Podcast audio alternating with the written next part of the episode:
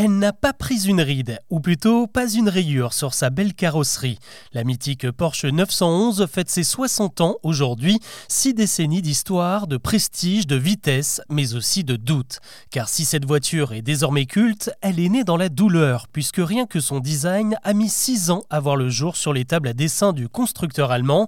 Le défi était de taille, créer un véritable véhicule de sport avec des lignes dynamiques, mais en même temps capable d'embarquer trois passagers.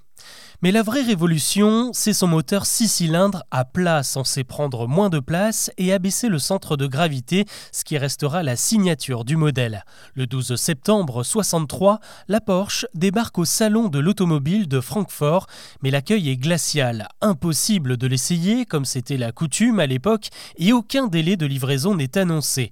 Pire, le modèle en question est baptisé à ce moment-là 901, ce qui provoque la colère de Peugeot qui détient un droit exclusif sur les modèles à trois chiffres avec un zéro au milieu. Mieux vaut ne pas se fâcher avec les Français car le marché est trop stratégique. La Porsche 901 devient alors la Porsche 911. Les premières séries sortent des usines un an plus tard et c'est grâce aux courses automobiles que la 911 obtient ses lettres de noblesse. Elle brille notamment sur le célèbre rallye de Monte-Carlo ou encore aux 24 heures du Mans à la fin des années 70. Au total, Porsche décrochera près de 30 000 trophées, toutes compétitions confondues. La 911, c'est aussi le symbole de l'entêtement de son constructeur, persuadé que le modèle peut entrer dans la légende.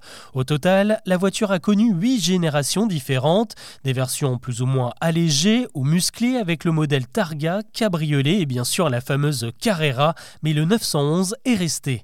Le grand public s'est aussi pris de passion pour elle grâce au cinéma. Tom Cruise a lancé sa carrière en 83 en conduisant une 911 dans le film Risky Business.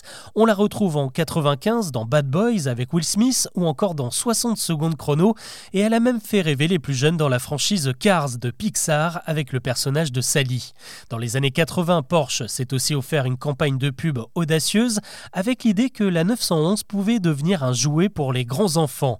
Dans l'un des spots, on voyait un gamin monter à bord de la voiture et serrer le guidon tout en fermant les yeux et en sortant du véhicule, il prenait la carte du concessionnaire avant de lui lâcher la réplique iconique On se revoit dans 20 ans. Avec la fin annoncée des moteurs thermiques, c'est désormais un autre défi qui attend la 911. Chez Porsche, on dit non à l'électrique, mais oui au carburant de synthèse. Le constructeur a investi massivement dans la première usine du genre au Chili. En décembre dernier, les premiers litres de cette essence verte ont été testés dans une 911 pilotée par le ministre de l'énergie chilien, tout un symbole.